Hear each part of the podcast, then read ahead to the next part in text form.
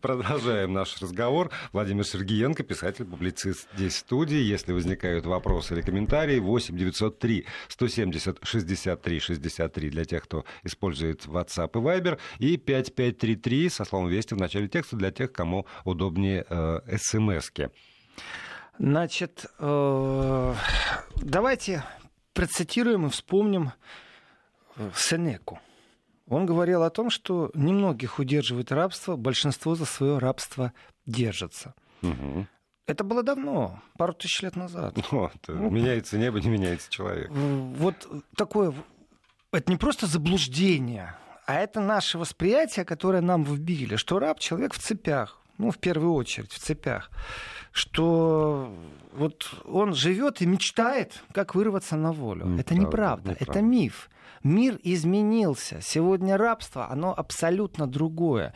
Человеческая гордость не имеет никакого отношения к человеческой благодарности, потому что эта гордость иногда абсолютно не нужна. Э, включаются инстинкты самосохранения. Когда человек борется за свою жизнь, он готов быть рабом. И он еще и благодарен своему работодателю. И работодатель, и вот здесь вот я говорю о европейских работодателях, которые такие гуманы, такое общество замечательное. Но тем не менее менее, люди не без греха. Они с большим удовольствием берут дешевую рабочую силу. Одно дело теневая экономика. Ты приехал, отработал на теплицу у крестьянина, у фермера. Да, на больших концернах сегодня такой деятельности нет. Люди, которые находятся на нелегальных условиях существования. Статистика отсутствует. То есть те 14 500 случаев, которые в Германии зафиксированы, э, плюс-минус каждый год они ну, не меняются примерно, остаются в этих рамках. Но с точки зрения института институтов, изучающих феномен рабства, звучит оно так. Э, я сейчас поражу вас, Владимир и наших радиослушателей, и наших радиозрителей я поражу. Как вы думаете, кто является основным поставщиком на домашнее рабство, в скобках домашний, это дословный перевод, когда человек помогает по хозяйству э, в странах Европы? Ну вот какая страна является основным Украина. поставщиком? Нет. Нет? Нет, оказывается, нет. С Украиной, я про, по Украине пройдусь, безумно больная тема, тяжелый вопрос, но это будет вопрос подниматься на уровне Европарламента в любом случае в ближайшее будущее, и Польша будет тоже на уровне Сейма поднимать этот вопрос. Уже все, уже машина запущена, потому что так дальше нельзя. Э, вы будете поражены. Вы будете действительно поражены. Страны, страны Балтии. Опа. Ага. Значит, оказывается, что люди, которые... По... Я сейчас говорю только о том, вот как это принято считать. Значит, люди, которые работают за ночлег и за еду, это современные рабы. По современному э, модификации человек, работающий, еще раз повторяю, за еду и за ночлег, это современный раб. Огромное количество людей, которые уехали из стран Балтии в виде нянек, в виде э, подсобных рабочих. Они в Европу, когда попадали, они попадали в ситуацию именно теневого рынка. И э, вот эти няни, люди, которые помогают, помощница по дому, назовем ее, не обязательно это няня, детей может и не быть, помощница по дому. Бывает, их берут на работу по уходу за больным человеком, да, старым, сиделки. сиделки и прочие вещи.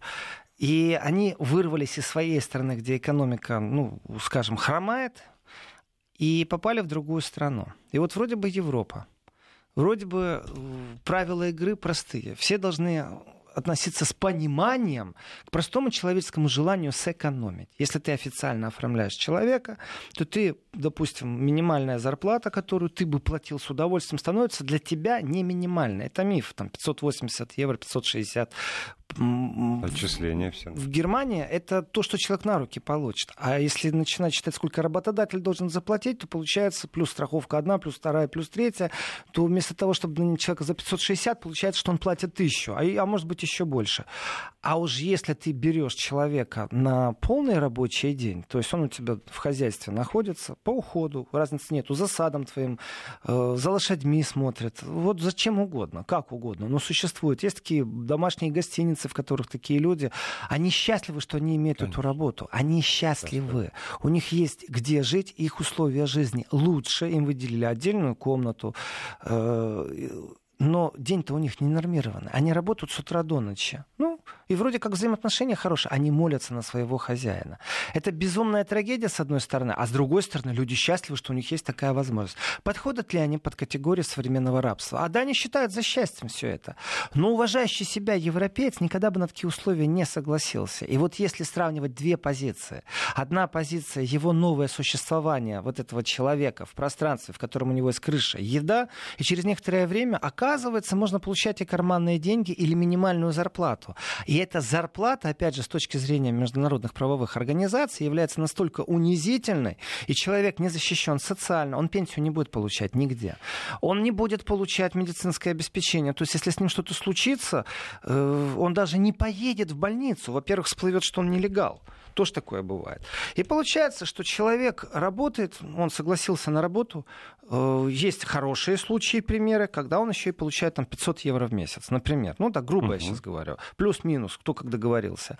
И если посчитать, сколько он работает, а он работает 30 э, дней в месяц, 31, 28, 29, в зависимости от календаря, и рабочий день у него не 8 часов, то это подходит практически полностью под статью о современном рабстве, когда ненормированный рабочий день, когда выясняется, что человек работает не так, как в Конституции прописано, не так, как в трудовом законодательстве, а что он намного перерабатывает и если пересчитать, сколько он получает, то получается, он работает за деньги, за которые никто не работает. Вот вообще никто не работает в этой стране. По Кроме закону таких, он невидим. Он.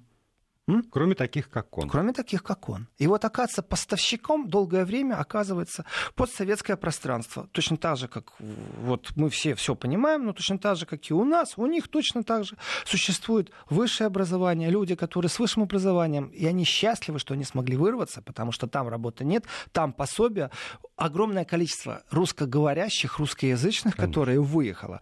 И они там осели, они остались. Это современный вид рабства. То есть это не цепи. И человек еще и благодарен. Понимаете, вот как крепостной да. боялся э, получить открепление, потому что все, не потому что он, потому что он не найдет себе работу в ближайших деревнях. Куда идти в город, да. нищим выживать, а тут барин тебя накормит, тебе здесь спать. Господи, барину только угодить надо. Да и барин-то нормальный. Вот точно так же с хозяином живут.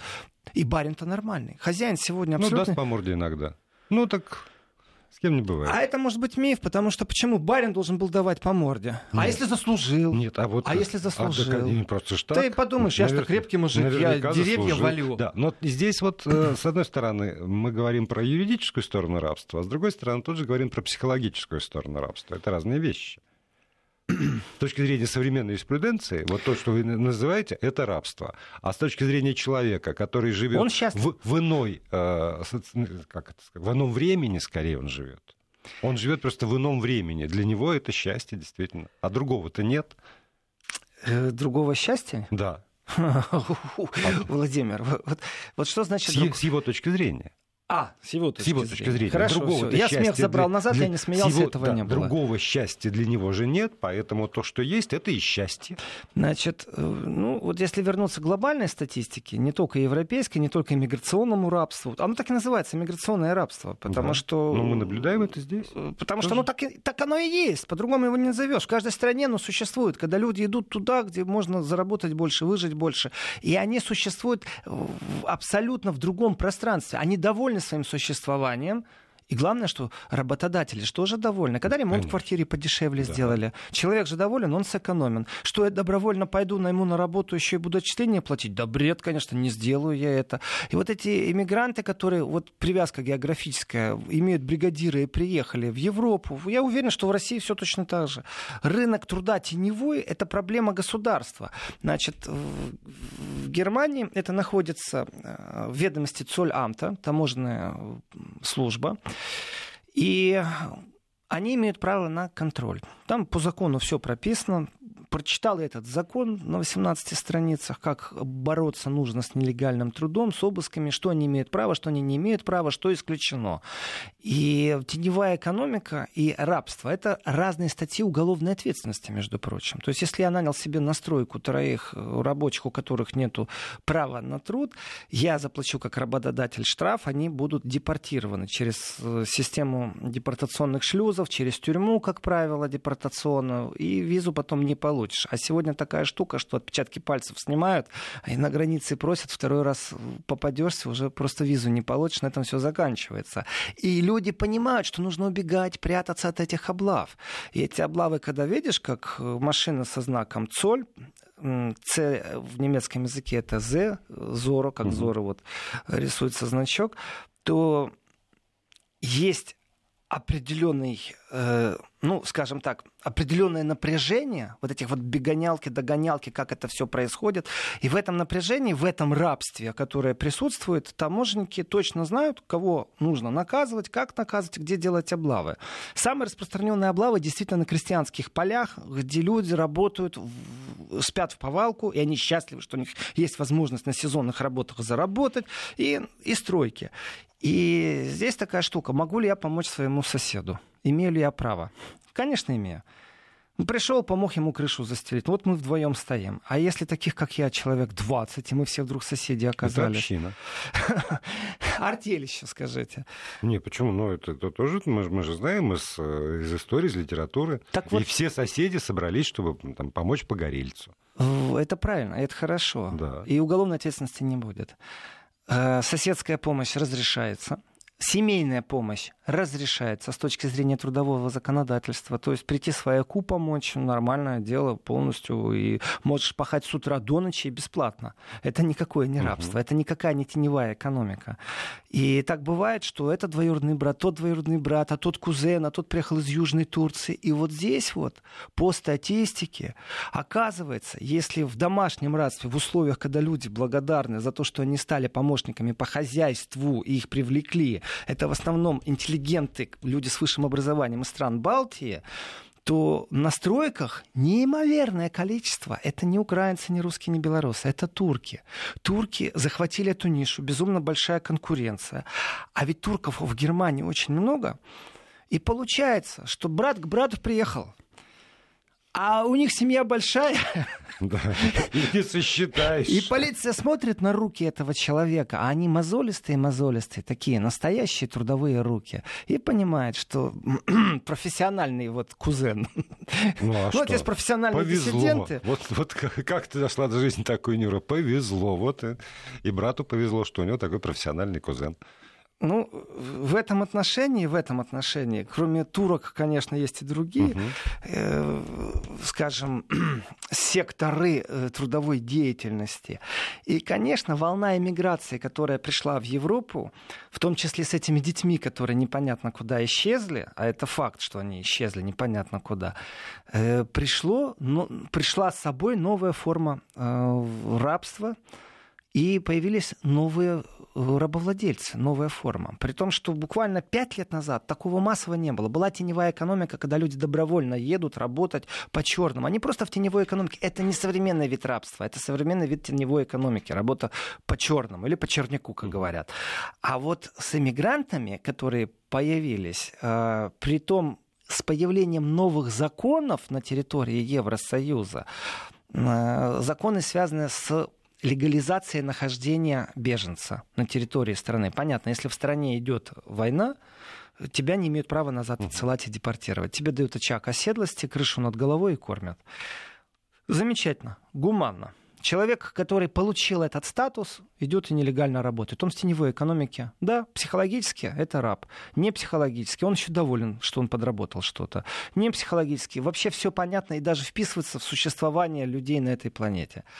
Но есть те, которые знают сто процентов, что их депортируют назад. И вот здесь люди, занимающиеся правами человека, начали вначале тихо критиковать, а сейчас звуки критики все больше и больше и больше. Значит, смотрите, как они хитро поступают. Они, это чиновники Евросоюза, в основном разговор сейчас вот я веду о том, как это делают в Германии, хотя модель и формула, по которой все это происходит, более-менее одинакова. Просто так, основной удар из Сирии беженцев пришелся на Германию, самый основной удар. Но беженцы из Африки, основной удар идет, понятно, на Францию, понятно, и Италия. Италия. Вот иммигранты, которые по черному уехали из бывших стран Советского Союза и осели где-то нелегально работают, это теневая экономика. Можно говорить о современном психологии рабства, о современной психологии раболдильского строя. Можно ли эти вещи сравнивать с крепостным правом? Все довольны, все счастливы? Да, можно, конечно. Но э, представьте себе, что вы беженец, э, вы дошли до цивилизации, там, где нет войны, там, где сыто, там, где дороги шикарные, там, где подсветка на дорогах ночью есть. Э, все замечательно, все красиво. Все в том городе богаты, и, и зуб нет, одни палаты. И вдруг вам сообщают, что, э, к сожалению, вы не подходите по параграфам современного идентификации э, статуса беженца, и вам нужно ехать назад, в Афганистан. Понятное дело, что предложение властей Германии добровольно подписать бумагу, что ты больше никогда не приедешь в Германию, является выходом из ситуации. И действительно люди берут деньги, им дают какие-то деньги, они подписывают, и вот там первый самолет э, купленных возвращенцев, которые добровольно возвращаются, они добровольно вернулись в Афганистан. По закону о приеме иммигрантов, беженцев очень все просто. Если в стране война, Э, да, тебя никто туда не отправит. А вот если в стране войны нет, а в Афганистане официально во многих э, провинциях войны нет. Да и вообще она закончилась там все стабильно с точки зрения прессы, с точки зрения пропаганды. И люди не хотят туда возвращаться. А дальше а начинается... войска не хотят оттуда а выходить. А дальше еще есть одна такая штука хитрая. Э, по поводу эмигрантов. Вот эти вот дети, которые пропали, 10 тысяч, там в статистике, это тоже нужно об этом сказать, правду нужно сказать. Ну, то есть давайте я не буду демонизировать Запад, я скажу, как оно есть. Дело в том, что чиновник, который принимает беженца, он не разбирается, у него глаз не заточен, не заострен под определенные вещи. И когда перед ним стоит человек и говорит, мне 16 лет, он записывает, мне 16 лет, на самом деле там стоял 24-летний э, выходец из Ближнего Востока, угу. и отличить по внешнему виду шансов нет. И среди этих 10 тысяч вполне возможно, что большая часть является именно вот такими просочившимися э, под видом э, ну, выдающих себя за более юных, угу. чем они есть на самом деле. А дальше это взрослые люди, которые, конечно, как-то пристроились. То есть можно спекулировать, ой, 10 тысяч детей пропало. А можно задуматься о том, что это был такой вид, ну, скажем, статистического мошенничества или неумения э, чиновников работать с беженцами, с тем, что придвинулось. Значит, и... А, вот та линия беженцев, которая пришла в Европу, вдруг узнает, что по законам Европы их сейчас будут депортировать. Они начинают бегать от закона. Они переходят в нелегальное существование. В нелегальном существовании это сплошная криминогенная зона. Это уголовники, они живут воровством, они живут частично нелегальной работой, но очень частично. Э, и здесь начинается наркоторговля, их очень хорошо использовать. И тогда современный вид рабства переходит совсем в другую спастась. Это криминальная закрытая структура. Есть криминальные открытые структуры, как в Берлине, это об этом много говорят, что ну, просто легализированная криминальность практически существует, клановая, пару мафиозных структур, э, там ливанская, албанские мафии, которые вплоть до того, что имеют своих людей в полиции, среди адвокатов, то есть все повязано такими большими кланами живот, и основная прибыль теневая, которая инвестируется хитро и хитро в легальную же бизнес. Но это мафиозные структуры. А здесь вот совсем новое. Это сложные структуры. Они не высовываются. Они знают, как они воюют с полицией, а полиция знает, как она воюет с ними, кто за кем бегает, кто от кого убегает. А это новая волна, кому никто не был готов. И эти люди переходят на нелегальное положение. В первую очередь любой раб является, оказывается, с точки зрения статистики, опасен. Он опасен потому, что в криминальном мире его будут максимально использовать, и он будет доволен своей ситуацией. Тюрьмы не переполнены это тоже статистически важно, что тюрьмы не переполнены. То есть они умудряются жить своими агломератами. Э, вот полностью варятся в своем котле, и туда никто не лазит. Они будут разрастаться. Вот в чем опасность. Что через пару лет эти структуры станут действительно уже опасны в социальном плане. Пока мы о них знаем очень мало, но они есть. Статистика просто не соответствует тому, сколько пришло и сколько есть на рынке труда или не на рынке труда. И с точки зрения прав человека, вот эти вот такие вежливо вздыхающие, гуманно настроенные европейцы очень с большим удовольствием используют людей на малооплачиваемой работе, что является незаконным и является подвидом современного рабства.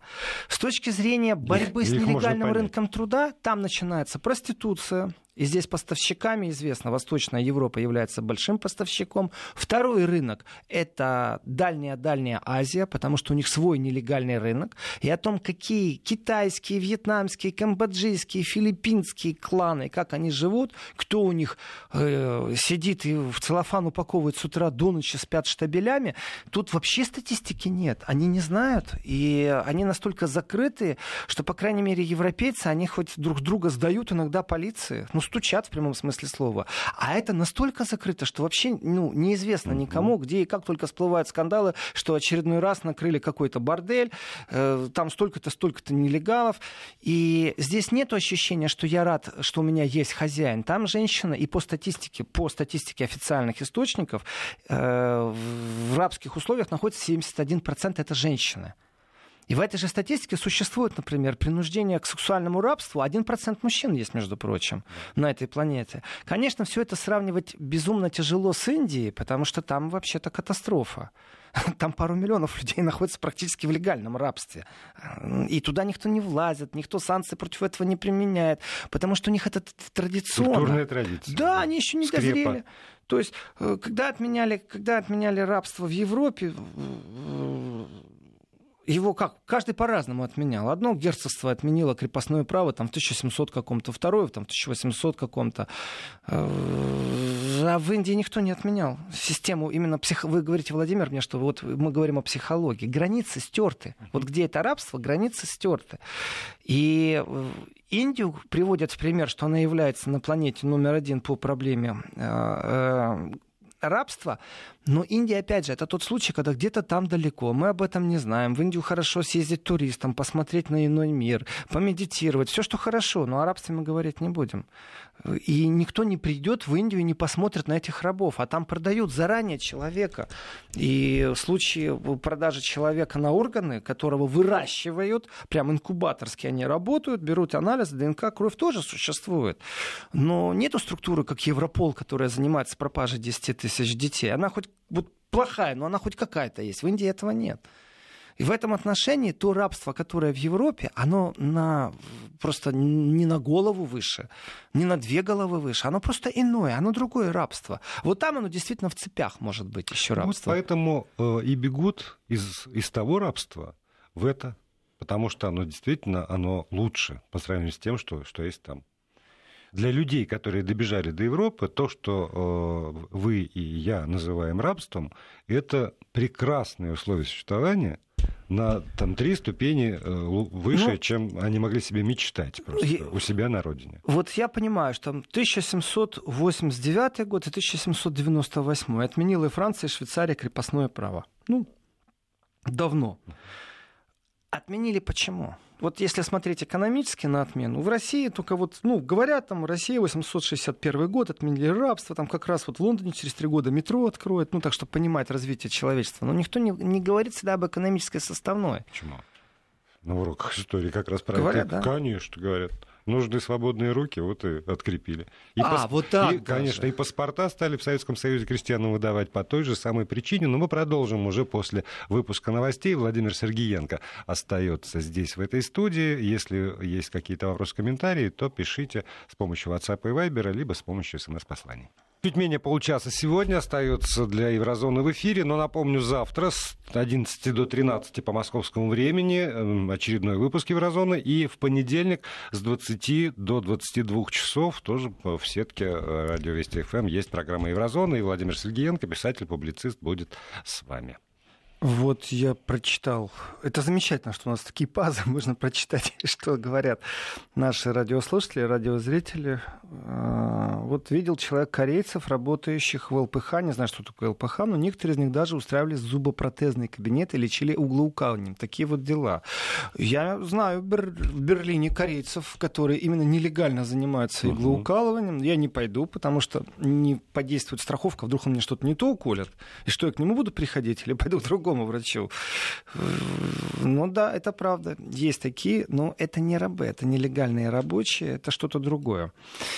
И в разговоре между психологическим рабством, которое, вот именно психология рабства сама по себе, это феномен, который изучен очень хорошо. И по поводу крепостного права, вот крути, не верти, там присутствовало это вот вы говорите, что в школах об этом говорится, Владимир, ну, изучается. Есть два аспекта всегда. Экономический и психологический. В любом э, вопросе по рабству есть эти два вопроса. Женщина, попавшая в определенную ситуацию, которая вынуждена и принуж... принуждена, мы знаем в основном из кинематографа, кстати, а по статистике то, что говорит полиция, как это происходит, вербовка, не вербовка, привезли, заставили, не заставили. Там есть квота анонимного опрашивания женщин, занимающих э, проституцией. Добровольно они это делают или не добровольно. Так вот, легализация проституции в Германии привела к тому, что случаев э, принудительного э, сексуального рабства намного уменьшилось. Э, и да, существует рынок нелегальный, и это действительно рабство, по-другому это не назовешь.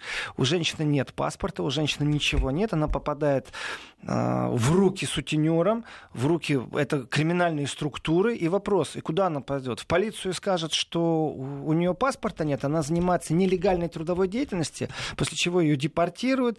Ну, то есть те известные рычаги шантажа психологического это один вид, а другой вид, что у нее нет вот возможности обратиться в органы, чтобы ее спасли. И, и этот вопрос изменен. А, значит, по, сейчас по законодательству и здесь есть, опять же, сразу же манипуляции, мошенничество, все, что хочешь. Есть случаи, когда люди пробуют выдать себя не за того, кого есть, чтобы получить закон о защите. Женщина, которая обратится в полицию, и она находилась в этой ситуации, то ей будет предоставлена возможность остаться в стране, то есть ее вырвут, ее не будут депортировать. То есть если найдут нелегальную э, там посудомойку, то ее вышлют, а если нелегальную проститутку, у нее есть возможность остаться. А вот если нелегальная посудомойка себя выдаст за нелегальную проститутку и кого-то, и кого-то оболжет, скажем так, скажет угу. неправду, что вот этот человек ее заставлял и прочее, она пойдет в тюрьму за лжесвидетельство. Это с этим строго, потому что была волна прямо, когда Гамбурги разбирались, э, у них э, суд суд просто был завален вот этими разборками. Действительно женщина была в этой ситуации или не действительно.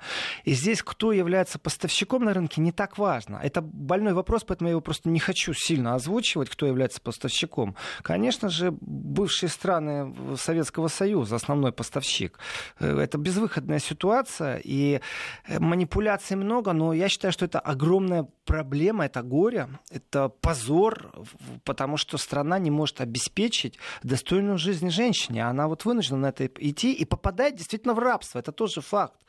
И всех устраивает это рабство. Зачастую и они не понимают, что их это рабство не устраивает. И здесь, ну давайте так, вот, а что мы знаем? Есть кинематограф, и есть процессы, ну, то есть судебные разбирательства, которые идут. Но есть и статистика. И здесь в статистике, э, значит, э, есть вещи, которые просто измеряются деньгами. Значит, э, вот примерно в год немецкое государство тратит 40 миллионов евро на то, чтобы просто произвести проверку. Это вот облавы сюда входят, сюда входят изъятие документов, но не больше. Значит, дальше немцы, они очень любят посчитать. И правильно делают. Значит, э, на то, что идет дело производства, тоже нужно потратить деньги. То есть чиновник, следователь, он сидит с бумагами, пишет что-то, крапит, он получает рабату, э, зарплату. Вот оговорился по Фрейду. Рабат, вот слово рабы, зарплата рабата. Интересное слово, надо запомнить. И здесь есть четко, сколько часов человека часов было затрачено на то, чтобы обработать эти документы. 107 миллионов евро тратится ежегодно на то, чтобы просто обработать эти документы. Значит, э, дальше выносятся какие-то решения, и есть административное решение. Как правило, это вот мы говорим о э, штрафах. Значит, штраф идет в казну. Людей наказывают за то, что они нелегально работают. Сумма не очень большая, всего лишь 50 миллионов. Не покрывает. Нет, абсолютно. То есть э, здесь борьба, и я уверен, что здесь борьба, здесь тоже такое передергивание очень хитрое, э, потому что борьба идет не в основном, чтобы наказать того человека, кто работает, а наказать того хитреца, который пробует не платить налоги, который нанимает людей, то есть работодателя. И здесь, я так скажу, каждый год 50 миллионов, эта статистика не показывает действительность. А, человек, который заплатил один раз штраф, он в следующий раз уже подлежит не административной ответственности. Вот, ну, простой пример. Вы наняли себе продавца, и он был пойман без того, что он имеет э, право деятельности. Практически каждый продавец шаурмы или дёнера, как это называется в Германии, знает, что такое проверка. Вот это не видно. Ты купил этот дёнер или эту сосиску и пошел дальше. А на самом деле практически все из них знают, что такое проверка. И быть нелегалом с большой долей вероятности тебя поймают. Если ты работаешь на дядю, ведь кто-то же должен был привязаться к географии, к точке, взять разрешение, что он имеет право в этом месте продавать. Не, ну на дядю, наверное, можно, если племянник. Вы же говорите, что если... Там есть большая разница. Ты можешь подметать, ты можешь прикручивать шурупы в этой будке, например. Э, в которой... Это... но не торговать. Но не торговать. А. Это уже деятельность чуть другая. Ты можешь подменить, и здесь тоже все время эти хитрости. А, он пришел у меня тут на полчаса подменить, ну а что закрывать там? Все полиция прекрасно знают все эти хитрости. И они действительно первый раз штрафуют, административный штраф. Но второй раз, если племянник будет, если регулярно так получилось, что у тебя племянники регулярно тебе помогают в твоей отлучке, то третий раз штраф будет, четвертый раз, а потом, глядишь, и уголовная ответственность, а потом у тебя лицензию заберут. То есть будет неприятно, тебя так замучают, что в этих 40 миллионов, которые штрафы, на самом деле, это огромная воспитательная мера. И в этой воспитательной мере воспитывают не тех, кто хочет подработать. То есть я беру сейчас слово в кавычки, не рабов воспитывают, а воспитывают тех, кто использует дешевую рабочую силу, малооплачиваемую, вот этих хитрецов. Мы, мы все люди, мы действительно хотим, чтобы ремонт был дешевле, но мы делаем это одноразово. А есть те, кто делают это на постоянной основе. Вот эти вот бригадиры так званые, или люди, предоставляющие труд, э, возможность трудиться и зарабатывать тем же беженцам. Они счастливы, что у него есть, вот давайте пример шаурмы, дёнера, он хороший, что у него есть что есть и есть где спать, может даже в этой будке, или где-то штабелями, разницы нет, он выживает. Он эм, достиг э, более высокого развития по сравнению с тем, что у него было в прошедшем времени. Но государство воспитывает. И вот этих 40 миллионов, дело в том, что люди, которые заплатили 2-3 раза штраф, на следующий год он не платит, но он уже и боится нанять кого-то по-черному и войти в теневую экономику. То есть люди проходят определенный вид перевоспитания. Поэтому то, что оно не покрывает, это еще не значит, что в общем, э, это нужно статистику так лет за 10 смотреть. Э, Цоль, то есть немецкая таможенная служба, которая контролирует именно черный рынок труда, она выложила данные с 2008 по 2016 год. И там вот по их статистике, что количество плюс-минус вот этих штрафов колеблется. Там 2008 год 56 было миллионов заплачено. И оно так... Самый замечательный и год был 2012, когда только 41 миллион. Потом опять начало расти, сейчас до 48 выросло. До кризиса условно, до да, да, еще до событий да, политических вот, вот, привязки вот, если к Украине, бы не было политических Майдан. событий, то да. мы наблюдаем тенденцию к снижению, и воспитательная мера как бы действовала. Ну, а потом все, да. все пошло прахом. Значит, э, а дальше есть сумма, э, которая общая сумма, скажем так, нанесения ущерба по следственно-оперативным мероприятиям. То есть вот глобально, сколько было государством потрачено. И вот здесь вот в 2008 году они потратили 500 миллионов евро – и вот когда меньше всего было заплачено в 2012 41 миллион, а сумма-то издержек максимальная, то, что нужно компенсировать государство на все эти растраты, как раз была очень даже не маленькая, 750 миллионов. И сейчас она уже больше 800 миллионов. То есть мы подходим к миллиарду. То есть Германия тратит миллиард на следственно-оперативные мероприятия, на борьбу с рабством. Вдумайтесь, как бы красиво вы ни называли э, это дело, за какими бы эфемизмами мы бы не скрывали, ах, теневой рынок или еще что-то прочее, значит, сегодняшняя Германия тратит один, практически, ну, почти один миллиард, ну, чуть-чуть не хватает, там каких-то 150-200 миллионов, я вас умоляю, тратит на борьбу с современным модернизированным видом рабства. Это прекрасное очень государство. А? Какое прекрасное, гуманное и э, а я согласен. высоко а я согласен. А я согласен, что нужно делать облавы. Я согласен. Да. Потому что люди на стройках, которые работают по черным, еще раз, это большая разница. Тот, кто к вам пришел один раз ремонт сделать, ну, грубо говоря, э, троюродный брат, да, и вы его отблагодарили. Ничего страшного в этом нет. Есть, но нет. Есть, но нет. Вот так угу. скажем. И да, и нет. А те люди, которые профессионально эксплуатируют таких людей, на стройки привозят, они нелегально, они не защищены. В случае, если с ним произойдет произошла авария, кто ему будет выплачивать и оплачивать медицинские условия? Государство. Его проще сбросить э, с 14 этажа Ух, ну это вы сильно, но такие Нет, ну, случаи... такие случаи тоже бывают, между прочим. И государство и, и никто наказывает. этим не занимается, потому что они не учтены. Пауза, говорят нам. Продолжим. И продолжаем программу Еврозона. Сегодня финал э, программы, но напомню, завтра э, с 11 до 13 и в понедельник с 20 до 22 часов по московскому времени Владимир Сергеенко здесь, в этой студии. Значит, я глобально прошелся по хорошему государству, гуманному государству, в котором присутствуют современные формы рабства, которые не чужды никакому другому рабству. Владимир, я не говорю, что это плохо или хорошо с точки зрения борьбы государства, как они это организовывают. Они постоянно выделяют деньги, они борются с этим, антиоблавы, все имеет место быть. Я это рассказываю для того, чтобы вот были определенные параллели. Как мы относимся угу. к, к этой ситуации да. и как мы полуки вещей, как они относятся, и что общего. И здесь очень много общего. Я повторюсь еще раз, что ремонт в квартире — это одно, а когда человек на стройке работает 16 часов, и у него нет никакого страхования, то это, в принципе, уже рабство. Это две разные вещи. И вот тех людей, тех бригадиров, которые этим занимаются для бешеных прибылей, их, конечно, наказывать надо, это безусловно. И процесс очень тяжелый.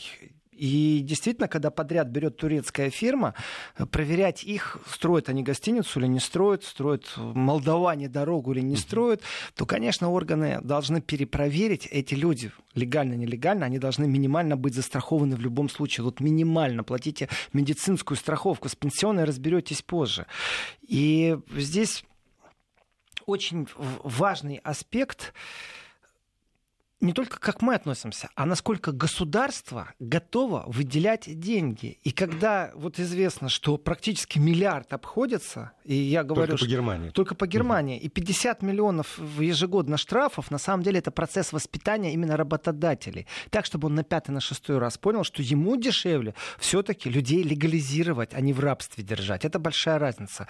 И не каждое государство в состоянии столько денег выделять. Но с другой стороны, если посмотреть обратную штуку, то оно вот здесь есть не психология, здесь простая экономика. Оно вернется в государственную казну в виде налогов. Оно вернется. Выход из теневой экономики безумно тяжелый процесс.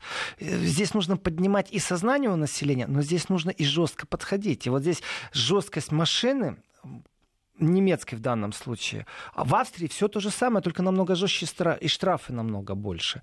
Э, то э, есть какое-то будущее, по крайней мере. Ты более-менее спокоен, потому что в крайнем случае пойдешь пожалуешься. Это очень важный момент. И вот проскакивать все время цифры, что в экономику Украины, я говорил, что я коротко, вот под заключение скажу сейчас об, об экономике Украины, что э, в Украину вернулось около 13 миллиардов денег. Это люди, которые работают нелегально в Европе, потому что легально они не могут работать угу. просто. И, и в этом отношении вот поляки, у них будет министерство, оно уже все, уже, уже процесс пошел, который будет заниматься именно легализацией труда иммигрантов. В данном случае это украинцы, которые не легализированы. И они все счастливы, что они имеют возможность эту работать. Как к ним на работе относятся? Является ли это психологическим рабством? Кто-то счастлив, кто-то понимает, что он в рабстве, но на самом деле это и есть вид современного рабства, потому что ты не можешь против начальства ничего сказать и будешь работать не 8 часов, а 12 часов. И если каждый на себя посмотрит в зеркало и честно сам себе скажет, раб он или не раб, то будет очень даже удивлены все от глобальной статистики. В Германии на вопрос, раб ты или не раб, был ли ты в своей жизни хоть раз рабом на рабочем месте, вот я честно говорю, да, я был да. рабом. Да, я был рабом работе. Мне очень, мне очень нужна была работа, и я был рабом. Мне было безумно тяжело, я работал, я не мог слова сказать против. Да, у меня был период такой жизни. И оказывается, по статистике, больше 70%, 71% статистика выдает, людей, которые признают, что они хотя бы раз в жизни чувствовали себя в этом состоянии психологического рабства. Хорошо, когда в прошедшее время можно об этом сказать. Да, хорошо. Угу. Ну, здесь, здесь вот это, это уже аспект нашего личного восприятия да. жизни. И вот вернусь к этим 13 миллиардам, которые вернулись в экономику Украины. А вы знаете, на самом деле, вот звучит так 13 миллиардов евро, там ВВП Болгарии сколько там, ну, я не знаю, там десяток процентов, десяток. Э, а вы знаете, если очень просто взять, вот эти 13 миллиардов разделить на 5 миллионов э, иммигрантов, официальных иммигрантов, статистика совсем угу. другая. Люди давно-давно некоторые легализировались, да. получают пособие по-хитрому и по-черному где-то подрабатывают. А, оказывается, это всего лишь навсего в год из 5 э, миллионов люди перевели аж 26 евро, то есть около 30 э, долларов. Это, если это умножить на рубли, получается тоже не так много. Это в течение года аж 1800 рублей. Ну пусть 2000 рублей перевели иммигранты на родину. И получается вот такая зашкаливающая сумма. Что такое 30 долларов, там 26 евро, 2000 рублей перевести на родину? Это ни о чем. И это неправильная статистика. То есть по этой статистике судить о количестве иммигрантов, находящихся в полурабском положении с точки зрения современного мира, с точки зрения модернизированного рабства, это неправильная статистика и нечестная. Люди передают намного больше домой и чаще. Э, и теперь вдумайтесь в цифру, какое количество современных рабов бывший Советский Союз поставил в Европе. Это очень выгодно иметь дешевую рабочую силу. Все мы это знаем, и все мы понимаем, как это выгодно. Вот, вот одна из трагедий, о которой мало кто хочет говорить, и размышлять. Это о том, как страна Советский Союз стала поставщиком не дешевой рабочей силы, а вот этих вот новых современных психологически закрепощенных, прикрепощенных, привязанных именно к понятию современного рабства людей. Трагедия вот нашего, нашей жизни, нашего столетия, прошлого и этого. И она сегодня еще есть. Да, которые при этом действительно счастливы. Там по большей части. Большинство своим, будет да? счастливо. Есть работа, есть возможность семье помогать, детям образование оплачивать, мобильные телефоны покупать, чтобы можно было похвастаться. Может быть, отчасти потому, что они и их родители не чувствовали себя свободными Советском Союзе. Ой, это такая философия, знаете, угу. тут, тут я лишних два часа поработаю, чтобы мой ребенок получил новый мобильный телефон и повыпендривался среди других детей. Это вид другого психологического рабства, в зависимости от психологии да. реклама. Это другое рабство. Да. Оно тоже есть, но оно не такое болезненное, потому что мы все-таки решаем добровольно. В данном как случае, бы. рабы мы рекламы или не рабы. Как бы добровольно. Все тоже зависит от степени осознания этой самой проблемы. Ну, дитяти побаловать милое дело, конечно же. Давайте так, в рамках разумного. Это в, для в меня не является это рабство. В рамках разумного. В рамках разумного. Вот, а то тогда а, дальше а вот, рамки. А, а, а вот сейчас мы с вами бесправно будем... работать — это рабство. Да, сейчас мы с вами будем говорить вот в направлении бесконечно, а, а слушателей уже оставим э, наверное. Владимир Сергеенко, писатель-публицист. А завтра о политике. За, да, э, не, не покидает нас. Завтра политическая программа, в понедельник уж тем более. Легкая поправка в месяц, в месяц. Деньги, которые да. я посчитал, ежемесячная да. отправка. Да. Все, прощаемся, до встречи.